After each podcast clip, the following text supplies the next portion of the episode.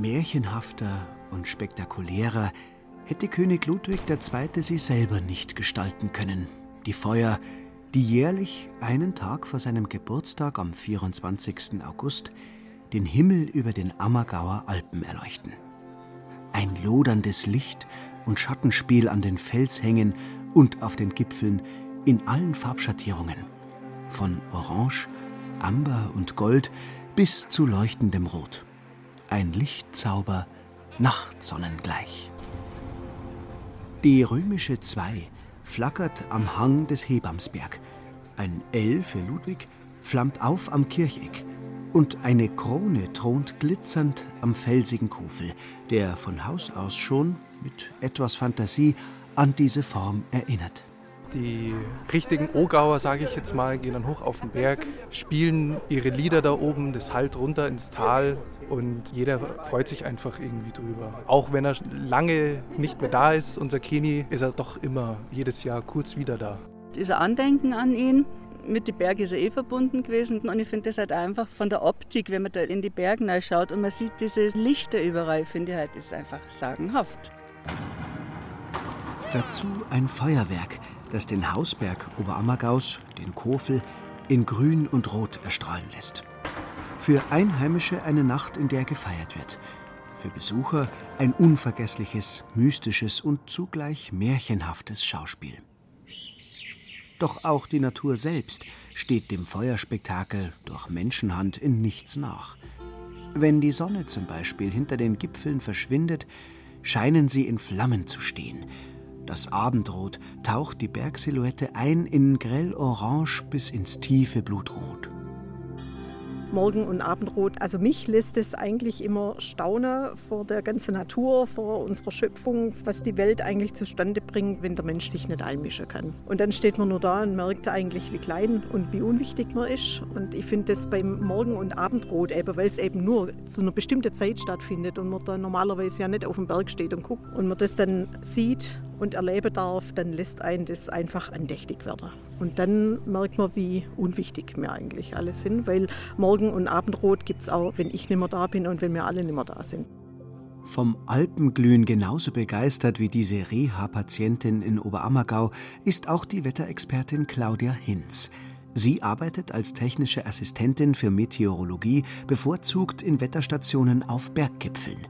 Sie kennt auch die physikalischen Zusammenhänge um dieses Naturphänomen. Das entsteht durch das langwellige Rot. Äh, Blau und Grün werden bei sehr tiefstehender Sonne durch den langen Lichtweg, durch die Atmosphäre herausgefiltert. Und je tiefer die Sonne steht, desto intensiver wird das Rot. Und dann wird das Naturschauspiel noch intensiver und spektakulärer.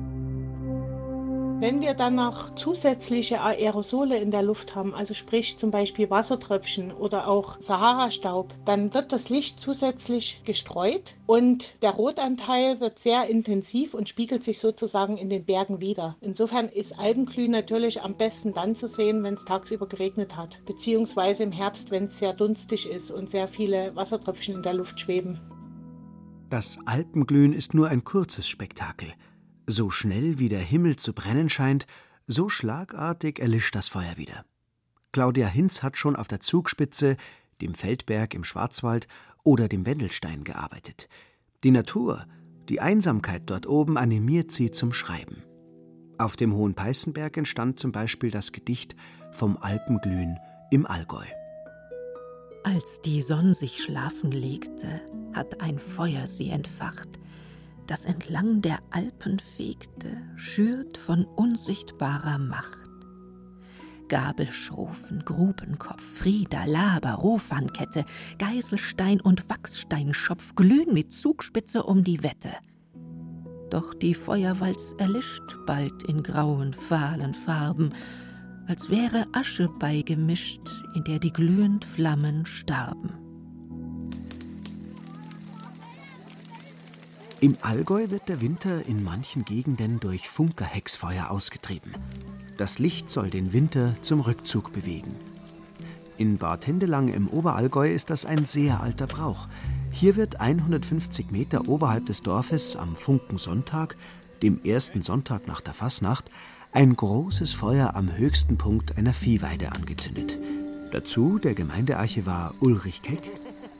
Man sieht zunächst halt die Fackeln, wie die raufmarschieren zum Funkenplatz, wie die dann in den Funken gescheckt werden. Und dann geht es so ganz langsam los. Unten ist das, das Reisig und wenn das halt nass ist, dauert das oft, äh, raucht es halt zuerst mal ein bisschen bis es richtig schön brennt und eine riesige Feuersäule entsteht. Der Holzstoß ist ja schon mindestens 10 Meter hoch, aber die Flammen sind ja dann ein Dreifaches höher. Das ganze Dorf schaut vom Tal aus zu. Den Brauch der Funkerhexer gibt es schon seit der Römerzeit. Es ist ja schon äh, dokumentiert, als die Römer 15 vor Christus die Gegend hier erobert haben, die damals von Kelten bewohnt war. Die Römer haben dann die Stadt Augsburg gegründet, damals Augusta Vindelicorum. Und die römischen Geschichtsschreiber berichten damals schon von großen Feuern zu Ende des Winters, große Holzstöße mit Strohpuppen obendrauf. Die Funkerhex verkörpert den Winter, der ausgetrieben werden soll. Der Funkenturm ist in Bad Hindelang über 10 Meter hoch. Dafür benötigen die Ostrachtaler jede Menge Holz. Das Holz machen Buben im Alter von 9 bis 17 Jahren. Das sind die Buben, die auch das Fasnachtsspiel machen. Das ist ja ein alter Brauch, wo die Buben in bestimmten festgelegten Verkleidungen durchziehen und einen Spruch aufsagen, wo die Geschehnisse des vergangenen Jahres humorvoll und spöttisch dokumentiert werden. Jedes Jahr am 11. September nach dem Viehscheid beginnen die Buben mit der Holzarbeit. Das Holz wird von der Wald- und Weidegenossenschaft zugewiesen, aber natürlich an Stellen, wo kein Traktor hinkommt, keine Seilwinde, also wirklich in einem Tobel oder in einem ganz steilen, abschüssigen oder sumpfigen Gelände. Da müssen halt die Buben dann das Holz holen. Nachdem sie so klein sind und noch, meistens noch keine Motorsäge benutzen dürfen oder können, machen die das mit kleinen Äxten, hacken die die Bäume um Das sieht dann aus, wie wenn ein Biber am Werk war und ziehen halt mit vereinten Kräften an Ketten und Stricken das Holz äh, zuerst nach oben und dann wieder nach unten zum Funkenplatz. Ist also sehr mühsame Arbeit. Gibt einen sehr großen Zusammenhalt für die Zukunft. Also wer da dabei war, der gehört irgendwie für immer zusammen. Ulrich Keck war als Urbad Hindelanger natürlich in seiner Jugend auch dabei. Dann muss der über 10 Meter hohe Turm noch aufgebaut werden. Hier helfen dann auch die Älteren mit. Das sind dann die 18- bis 28-Jährigen, so ganz grob, die natürlich auch schon mit Motorsägen hantieren. Und die machen dann einen großen blockhausförmigen Bau, also eine kunstvolle Konstruktion mit Einkerbungen, damit das alles stabil äh, aufeinander liegt. Mit Zwischenlagen von Reisig und Feinholz, damit es einfach gleichmäßig brennt und nicht nur außenrum. Obendrauf kommt dann an einer langen Stange eine sogenannte Funkenhex. Die stellt den Winter dar. Funkenhex wird gebildet aus Heu, legt man halt ein altes Dündel an oder Bluse mit Rock, ein Kopftuch. Am Kreuzbichel wird das Funkerhexfeuer zum Austreiben des Winters schließlich entfacht. In Bad Hindelang gehört diese Tradition ohne großes Drumherum einfach dazu. Etwas anders wird der Brauch in Unterjoch ausgeführt, das nur sieben Kilometer Luftlinie entfernt liegt. Alexander Gehring ist dort seit 14 Jahren beim Funkenholzmachen und Aufbauen dabei. Wir machen den Funker ja nicht bloß für uns, sondern machen den ja für den Ort. Und dass da dann auch Leute kommen, richten wir halt dann immer Funkerkirche und Glühwein und für die Kinder halt noch ein bisschen was her, dass das halt ein schönes Miteinander wird. Heute wird der Funker an verschiedenen, wechselnden Plätzen im 350 Seelendorf aufgebaut. Das schönste Erlebnis ist natürlich jedes Mal, wenn er steht und man kann ihn anzünden. Nur Treibt am ersten Sonntag der Fastenzeit der Funker, wie er genannt wird, wirklich den Winter aus? Noch hat wieder geschneit. Und wieder hält auch die Natur noch einige Überraschungen mit verschiedenen Lichteffekten für uns bereit. Neben dem Regenbogen, Morgen- und Abendrot gibt es auch den sogenannten grünen Strahl, der beim Sonnenuntergang entsteht die technische Assistentin für Meteorologie Claudia Hinz über das mit bloßem Auge nur schwer sichtbare Phänomen? In dem Moment, wo dann der rote Lichtanteil untergegangen ist, sieht man für einen kurzen Bruchteil den grün und wenn die Luft sehr sauber ist und man hat Glück, sieht man auch noch diesen blauen Lichtanteil oberhalb der Sonne als sogenannten grünen Strahl. Das sieht schon sehr eigenartig aus. Wenn man das das erste Mal sieht, ist man erstmal sehr fasziniert und vielleicht auch irritiert, weil man das nicht erwartet. Erst vor 135 Jahren, anno 1886, ist dieses Phänomen entdeckt worden. Für einen grünen Strahl brauchen wir eine Luftmassengrenze mit unterschiedlicher Dichte. Und die hat man dann, wenn im Herbst so die Inversionswetterlagen kommen, also sprich, wenn die Münchner im Dauernebel sitzen und auf den Bergen das schönste Wetter ist. Und wenn man sich so genau über der Inversionsobergrenze befindet, also dort, wo man aus dem Nebel herauskommt und dann den Sonnenuntergang anschaut, natürlich mit geschützten Augen, also sprich dunkler Sonnenbrille, dann wird die Sonne total verzerrt. Das sind also so Luftspiegelungseffekte an der Sonne. Grün kann aber auch noch ein anderes Phänomen am Himmel leuchten, der Airglow. Fotograf Bernd Willinger aus Innsbruck jagt zusammen mit Norbert Spahn seit über zehn Jahren diese Himmelserscheinung. Das Airglow oder so auch Nachthimmelsleuchten, da bezeichnet man ein schwaches, so farbliches Leuchten in der Erdatmosphäre, was man in der Nacht sehen kann, aber eben auch mit einem Fotoapparat, weil in der Nacht kann das menschliche Auge keine Farben wahrnehmen. Geht weg von grünen Farben hauptsächlich bis hin zu gelb und bräunlich gibt es sehr oft und eher seltener ist so violett, rot. Irgendwie kommt da sofort der Gedanke an das Nord- bzw. Polarlicht auf.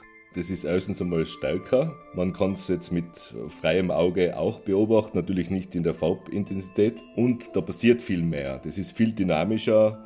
Man kennt ja die klassischen Aufnahmen oder Videos von so Vorhängen, was so sich bewegen. Und das Airglow ist halt viel versteckter, viel feiner und auch viel stabiler. Die Atmosphäre mit den verschiedenen Luftschichten und deren Zusammensetzung führen zu vielen erstaunlichen Phänomenen am Himmel. Der Fotograf Bernd Willinger beschreibt die Entstehung des Airglows. Technisch gesehen sind es UV-Strahlen, also Ultraviolettstrahlen der Sonne, die treffen auf unsere Atmosphäre und ionisieren oder man kann auch sagen elektrisieren gewisse Teile, Moleküle und Atome, die zersprengen das dann, die Moleküle und die Atome. Hauptsächlich sind es Atome und Moleküle vom Sauerstoff, Stickstoff und Natrium. Das Spannende bei dem Prozess ist, dass nach einiger Zeit rekombinieren die Teile wieder, also die zersprengten Teile bringen sich wieder zusammen und da entsteht eine Energie und somit eine Strahlung im sichtbaren Bereich. Was hier passiert, kennt jeder aus eigener Erfahrung vergleicht das Airglow immer mit einem Sonnenbrand. Untertags liegt man mehr oder weniger beim Sonnenbaden und am Abend dann brennt die Haut und wird rot. Und so kann man sich diesen Prozess auch relativ gut vorstellen. Genau so passiert es auch in der Erdatmosphäre. Um den Airglow sehen zu können, benötigt man eine sehr gute Fotoausrüstung. Glück und Dunkelheit. Deshalb ist Bernd Willinger oft nachts in den Bergen unterwegs. Denn die Berge natürlich, die hat einen riesen Vorteil, wenn man jetzt überhaupt so Himmelsbeobachtungen bei Nacht machen will. Je höher, desto besser, weil man geht ja auch damit den Staub und Dunst und auch der Lichtverschmutzung. Aber so im Tal herunten, so an dunklen Orten, nach einem Gewitter, was so durchzieht, was die, die Luft so reinwascht, hat man auch sehr gute Sicht auf den Nachthimmel. Vor gut zehn Jahren sind Bernd Willinger und Norbert Spahn eher durch Zufall auf den Airglow aufmerksam geworden. Da haben wir zuerst gedacht, wir haben einen Kamerafehler, weil wir so ein grünes Licht großflächig auf der Kamera gehabt haben. Aber dadurch, dass er es auch bei seiner Kamera gehabt hat, haben wir da geforscht, was es sein könnte. Und das war ja vor zehn Jahren noch gar nicht so richtig bekannt. Dann sind wir draufgekommen, das handelt sich um ein Airglow. Das Spannende ist natürlich jetzt, mit der Fotokamera kann man diese Farben einfangen. Und wenn es stark ist, dann entstehen wirklich so sehr surreale Bilder. Und das schaut dann aus wie so Farbe in Nachthimmel mit einem Pinsel reingemalt. Schon über 500 Nächte haben Bernd Willinger und Norbert Spahn in den Bergen verbracht, um dem Airglow, den Lichterscheinungen am Nachthimmel, nahe zu sein. Einige davon haben sie auch fotografieren können. Dabei ist ihnen im Gschnitztal, kurz vor dem Brenner auf Nordtiroler Seite, ein besonderes Bild gelungen. Eigentlich wollten sie nur ein Objektiv testen. Dann ist vom hinterm Berg das Airglow in so Bandings spricht man da. Das sind so schwere Wellen, da sammelt sich das Licht ja und das hat ausgeschaut, als ob so eine riesen grüne Hand über den Berg raufkommt. Also riesig und extrem stark und da waren wir natürlich total glücklich, dass wir dieses Foto machen haben können. Die beiden Tiroler Airglow-Jäger sind ab und zu auch in Bayern unterwegs. Sie verraten uns ein paar gute Plätze. Winkelmoosalm, theoretisch, das ist in die Chiemgauer Alpen, so Lichtschutzgebiete und dunkle Orte ist natürlich auf jeden Fall ein Riesenvorteil. So gewisse Passstraßen oder so Höhenstraßen, wo ein Parkplatz ist, sind sicher auch sehr gut geeignet. Zurück im Ammertal. 350 Meter oberhalb von Unterammergau am Steckenberg leuchtet zu bestimmten Anlässen ein Kreuz. Eine Tradition des örtlichen Volkstrachtenvereins. Der Vorsitzende, Jakob Wiedemann, wartet schon auf unseren Autor. Dann gehen wir mal dahin, wo das Kreuz leuchtet, auf den Steckenberg. Ist ja ein schöner Forstweg, den wir jetzt gerade hier hochgehen. Da drunten steht der Hochbehälter von der Gemeinde Unterammergau. Und da hat man dann 2001 das Kabel angeschlossen für die Beleuchtung am Steckenberg droben. Die Kabellänge beträgt eineinhalb Kilometer und davon hat man 450 Meter mit der Hand aufgraben müssen. Zehn Minuten weiter stehen wir jetzt an einer Kreuzung im Wald am Berg und da ist links so schön versteckt hinter die Baum Hütten. Die gehört in Trachtenverein und das heißt man das Lichtheisel. Warum ist das das Lichtheisel? Weil da das Aggregat da hinten drin war zur Beleuchtung vom Steckenbergkreuz. Und wie war das im Winter, wenn man da rauf musste? Also da hat man schon raufstapfen müssen und hat praktisch das, das Benzin hat man rauftragen müssen. Derjenige, der da das gemacht hat, das war der Schäufeltoni, hat praktisch das Aggregat aufgetankt und dann hat der das immer dann bedient. Herr Wiedemann, da gehen wir jetzt halt links rauf Richtung Steckenbergkreuz. Das ist eigentlich so ein schöner Weg. Den Weg nach oben, den hat man natürlich ein bisschen herrichten müssen. Das war 1967 das Kreuz gibt es seit 1946. Das war gleich nach dem Krieg. 17 Burschen haben sie da zusammen Die haben dann vom Langtal weg den Sand darüber zum Hauptboden getragen und haben den dann nach oben geschleppt. Hat dann auch einen Zementen auftragen müssen, weil man ja das Fundament für das Kreuz hat machen müssen. Warum hat man überhaupt oben ein Kreuz gemacht? Das Kreuz hat man gemacht für die verstorbenen, vermissten und gefallenen Kameraden des Volkstrachtenvereins. Da ist eine Bergmesse im September immer das erste Wochenende. Da spielt dann die Blaskapelle. Seit wann wird es denn beleuchtet? Beleuchtet wird es seit 1949. Und warum? Damit man auch das Kreuz besser sieht. Dann leuchtet es praktisch schön zum Dorf runter. Das Kreuz leuchtet ja nicht jeden Abend. Was sind denn die Anlässe, wann das Kreuz eingeschalten wird? Wenn jemand gestorben ist, dem Abend vor der Beerdigung wird der Rosenkranz gebetet. Und da wird das Kreuz dann noch Und da wird dann das Kreuz eingeschaltet, genau. Wenn Kirchweih ist, Kirchweih Samstag und vor christlichen Feiertagen, da wird es dann auch eingeschaltet. Wenn ich das jetzt nehme, da sind ja einige Lampen drauf. Also es sind 25 Stück. Und wenn da mal eine kaputt ist? Also wenn sie oben kaputt ist, muss man das Kreuz wieder absenken, damit man dann die Lampe auswechseln kann. Wie viele Leute braucht man da dazu? Äh, ungefähr so sieben, acht Leute braucht man schon dazu, ja, weil man muss mit Leitern muss man abstützen, damit man dann das Kreuz praktisch runterbringt. Also man muss ja stückweise dann die Leitern versetzen, damit das nicht gleich runterkommt. Man muss dann die Seitenseile erheben, da wo das Kreuz praktisch abgestützt ist. Der Weg, der hier rauf geht, den ja mancher als Wanderweg geht, wer hält den in Stand? Das muss der Trachtenverein machen. Und der Weg geht ja nur aufs Kreuz hoch, sieht man es auch schon so richtig erstrahlen, gerade mit der Sonne. Das ist so ein bisschen reflektiert, so ein bisschen silbern, auch irgendwie glänzt. Mhm. Und dann gehen wir das letzte Stück jetzt halt steil schnaufend hoch. Ja.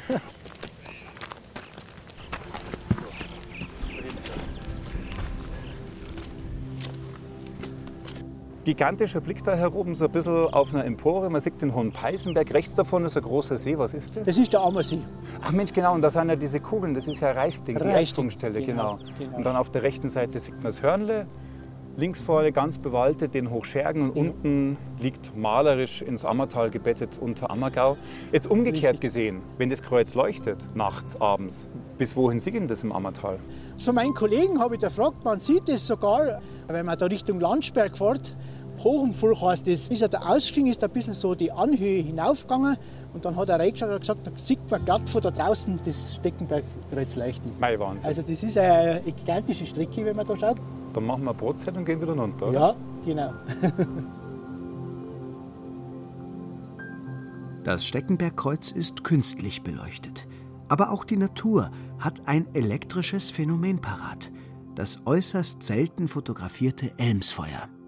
Dieses Feuer entsteht durch elektrische Ladung, erzählt Claudia Hinz. Wenn man in den Bergen Gewitter hat, ist natürlich die Aufladung sehr groß. Vor allen Dingen dann, wenn man in der Basis des Gewitters ist, also dort, wo das Gewitter entsteht. Und man hört das, wenn so metallene Gegenstände in der Nähe sind, die brutzeln dann, als würde man einen Steak in der Pfanne braten. Dann sollte man sich schon in Acht nehmen und in äh, Deckung gehen. Aber was man noch beobachten kann auf diesen metallenen Gegenständen, wandern dann so kleine blaue Flämmchen hin und her. Und das sind so kleine Entladungen. Und ich weiß, frühere Beobachter, zum Beispiel von verschiedenen Wetterwarten, die haben früher ihre Finger in die Luft gehalten, wenn das so gebratzelt hat. Und da sind auf diesen Fingern diese Ensfeuer getanzt. Neben diesem natürlichen Leuchten, das durch elektrische Aufladung entsteht, ist in den alpinen Regionen der Brauch der Sonnenwendfeuer daheim. In Tirol gehören sie sogar zum immateriellen Kulturerbe. In Greinau im Landkreis Garmisch-Partenkirchen brennen um den Johannitag fast zeitgleich die Johannifeuer. Auf dem Berggrat reiht sich wie eine Perlenkette Feuer an Feuer, vom Wachsenstein bis zum Riffelriss. Dazu gibt es noch ein großes Kreuz. Josef Bader vom Verein zur Erforschung und Erhaltung der Greinauer Ortsgeschichte, dem Bär und Lilie e.V., erzählt, warum in Greinau Johannifeuer entzündet werden. Die Greinauer Pfarrkirche ist geweiht dem heiligen Johannes, dem Täufer. Und darum macht man eben die Johannifeuer am Vorabend von Johanni am 23. bei uns, am 23. Juni. Die Johannifeuer in Greinau haben eine lange Tradition nachweislich das erste bekannte Johannifeuer bei uns, das war am Eibsee, weil das 1885 ist begonnen war mit dem Bau vom Eibsee Hotel und dann 1890 war das erste bekannte Johannifeuer am Eibsee, also noch nicht auf dem Berg. Auch in den folgenden Jahren wurden die Feuer noch nicht auf den Bergen entfacht. Das erste Bergfeuer, das war nachweislich am Mandel. Das ist unterhalb von Kleiner Wachselstor 1927. Und zwar war das anlässlich der Einweihung von der Erweiterung von der Greinauer Pfarrkirche. Oberhalb von Greinau gibt es für das Johannifeuer einen idealen Platz die große Sandreise zwischen die Wachsensteine und der eignet sich natürlich besonders für Johannifeuer. Und da sind dann im, im, Dritten Reich 34 bis 37 große Hakenkreuze zum Beispiel gemacht worden. Dann sind auch zu allen möglichen Anlässen, zu Jubiläen von den Vereinen hat man dann da auch die Jahreszahl groß illuminiert. Die große Frage ist bei diesen Feuern nur, was am Berg denn da eigentlich brennt. Bis 1976 hat man die Böden von Blechbüchsen mit einem ungefähr 15 cm hohen Rand mitten aufgenommen, hat die mit Altöl und mit Putzwolle aufgefüllt und ein bisschen Benzin drüber. Und diese Dosen, das weiß ich selber noch, diese verrosteten Dosen, die ganze Sandreise war voller verrosteter Dosen und auf die Berg, um auf die Gipfel. Und dann hat man halt gesagt, das ist äh, hässlich. Und dann hat man also 76 beschlossen, dass man den Dreck einmal aufräumt. Und dann ist man von den Blechdosen weggegangen und hat dann Sägemehl mit Öl vermischt und hat es in Plastiktüten eingebunden und hat dann ein bisschen Benzin drauf und hat es dann angezündet. Und das ist halt dann mehr oder weniger rückstandsfrei verbrannt. Heute wird die Sägemehlmischung immer noch verwendet. Oder die etwas kürzer brennenden Fackeln. Aber auch die Natur hat noch weitere faszinierende Schauspiele, wie die Eisnebelhalos, erzählt die technische Assistentin für Meteorologie Claudia Hinz. Die entstehen an Eiskristallen. Da hat man in der Atmosphäre zwei Möglichkeiten. Einmal oben in Cirrus, das sind so ganz dünne Schleierwolken, die ziehen auf, bevor eine Schlechtwetterfront kommt. Die bestehen aus Eiskristallen und da entsteht häufig ein Ring um die Sonne. Und dann haben wir im Winter, wenn die Temperaturen unter minus 10 Grad sinken, dann kristallisiert die Feuchtigkeit in der Luft aus und wir haben dann die Eiskristalle um uns herum schweben. Dann hat man rings um sich selbst bunte Bögen und Flecken und wenn man Glück hat, hat man über sich noch einen Heiligenschein. Da gibt es nämlich auch ein Halo, was genau über dem Kopf liegt. Ähnlich funktioniert auch das Prinzip einer Glorie. Doch hier sind es nicht Eiskristalle, sondern Wassertröpfchen, die das prächtige Farbenspiel erzeugen. Licht in den Alpen, egal ob natürlich entstanden oder künstlich erzeugt, lässt die Berge buchstäblich erglühen. Ein magischer Zauber, dem sich keiner entziehen kann. Ein letzter zarter Sonnenstrahl macht sich auf die Reise. Die Täler sind schon grau und fahl, der Abend naht ganz leise. Jedoch die Bergesspitzen glühen als wär dort Gold begraben, Felsen tief in Rot erblühen, prächtig und erhaben.